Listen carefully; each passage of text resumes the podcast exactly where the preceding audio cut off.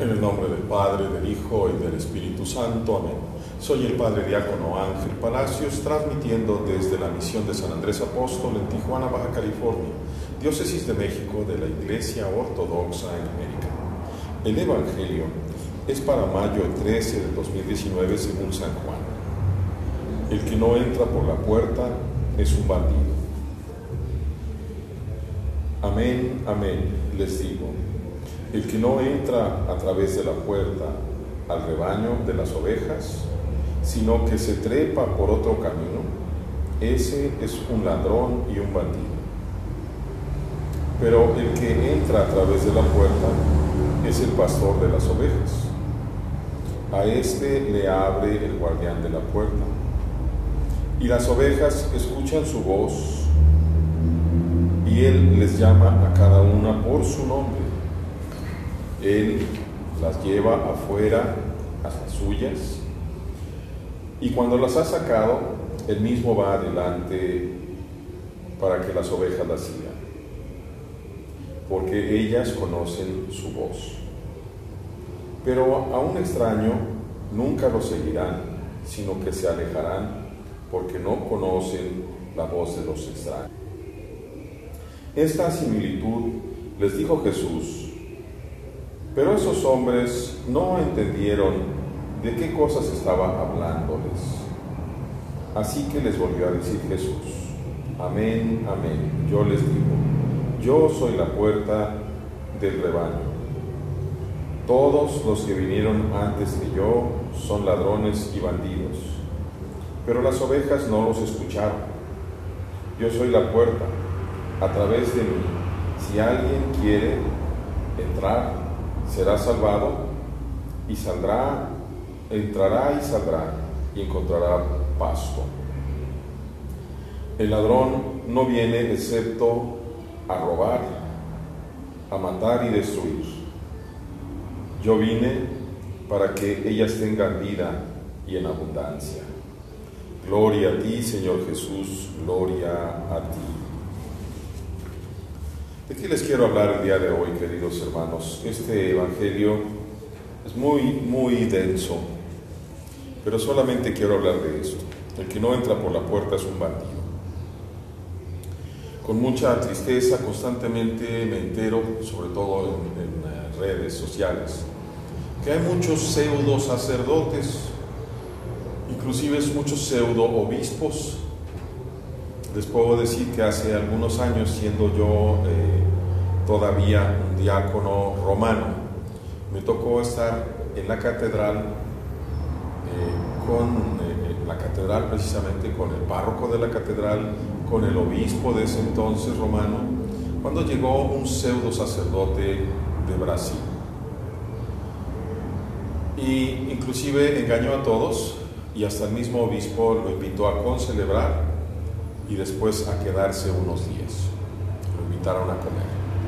A mí se me hizo curioso porque cuando le pregunté de qué congregación era, no me supo dar razón, inventó algo ahí muy raro. Que si no hubiera inventado eso, me hubiera quedado con un palmo de narices.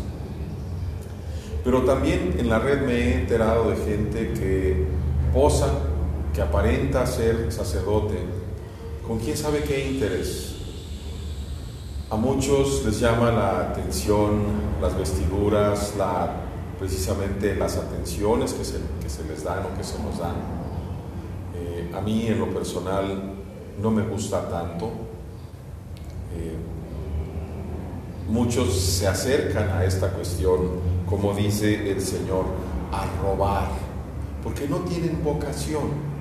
Muchos inclusive que tienen enfermedades como el homosexualismo, la pedofilia o el ser adúlteros, es decir, que, que, andan buscando con qué mujer meterse, se meten a esta cuestión, a un seminario, la iglesia romana acepta en lo general a cualquier muchacho que diga, cualquier hombre de una edad razonable que diga, yo quiero ser sacerdote, claro que sí, inmediatamente lo aceptan. Y cuando no se tiene la vocación, porque es Cristo el que llama, vocare, vocatio, vocación, alguien te llama, hey, ven tú que estás allá, ven acá. Cuando no se tiene este punto de partida, entonces se está obrando por voluntad humana. Y habría que tener mucho cuidado de si no estás queriendo hacer, agarrar algo tú que no te pertenece. Porque a los que nos llama, como dice San Pablo tan hermosamente, nos justifica. Y a los que nos justifican nos glorifica. ¿Qué significa eso? Mucha gente tonta dice, ay, es que son santos, ay, es que la santidad es sacerdocio. No, uno solo es santo, es Dios. Nosotros somos servidores de ustedes, somos sus esclavos, somos tu esclavo, yo soy tu esclavo, tu esclavo, yo. ¿Y eso por qué lo digo? Vuelvo a decirte que Dios me ha mandado postrarme delante de ti para lavarte los pies. Me caigas bien o no me caigas bien, eso no es importante. Me trates bien o inclusive ni me trates bien. Porque yo he dejado mis negocios, he dejado mis cosas personales para servir a Dios. Y no lo voy a encontrar en un templo, en un lugar que está solo, sino lo voy a encontrar en ti, en ti querido hermano, que tú que estás buscando y que tienes necesidad de Dios, que necesitas escuchar la voz. Por eso aquel que entra, como yo, que entra por la puerta del rebaño, es decir, que ha tenido el llamado, entonces si somos fieles, no de manera automática, no de manera ontológica, como dicen esas herejías, que si fuera ontológico, ¿cómo es posible que le están sucediendo tantas cosas a la sede romana? No se sostiene, son mentiras, son herejías. No hubiera pedófilos, no hubiera homosexuales, no hubiera eh, adúlteros, no hubiera gente que está viendo nada más cómo robar, hacerse con dinero. Mucha gente. Esos son de los pecados menores. Pues no habría si fuera ontológico, hombre, ya te pusieron las manos, ya te convertiste en santo, ya bye bye. No, no es así, queridos hermanos.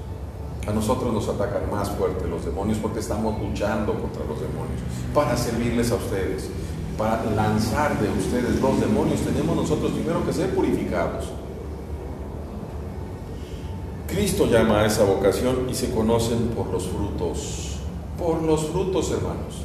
No porque yo sea muy bueno para hablar. Ay, qué buena voz te dio Dios. Pues sí, me la dio Dios y cómo la uso. Yo, en lo personal, durante muchos años estaba dedicado a mis negocios espaldas literalmente a Dios. Solamente cuando Dios me dijo, vienes para acá, yo te pido que vengas, y me lo hizo sentir de una forma tan fuerte, entonces dejé todas las cosas. Y no todas las cosas, porque me llamó siendo casado. Yo sigo siendo un padre diácono casado, ortodoxo, bendito sea Dios, con dos hijas preciosas, con muchos problemas, trabajando para mantenerlas, para mantenerme, para aportarle a la iglesia, pero Dios va haciendo brillar la luz de su rostro aún sobre este miserable lodo. Por sus frutos, hermanos, por sus frutos. Oren particularmente ustedes, queridos hermanos consagrados, ustedes hermanos que están en el presbiterio, oren para que Dios les conceda iniciar este proceso de conversión verdadera. Dios nos lo conceda a todos. Y que seamos verdaderamente ayudantes de ese único pastor, de ese único sacerdote que es Hijo de Dios, para la gloria del Padre, del Hijo y del Espíritu Santo.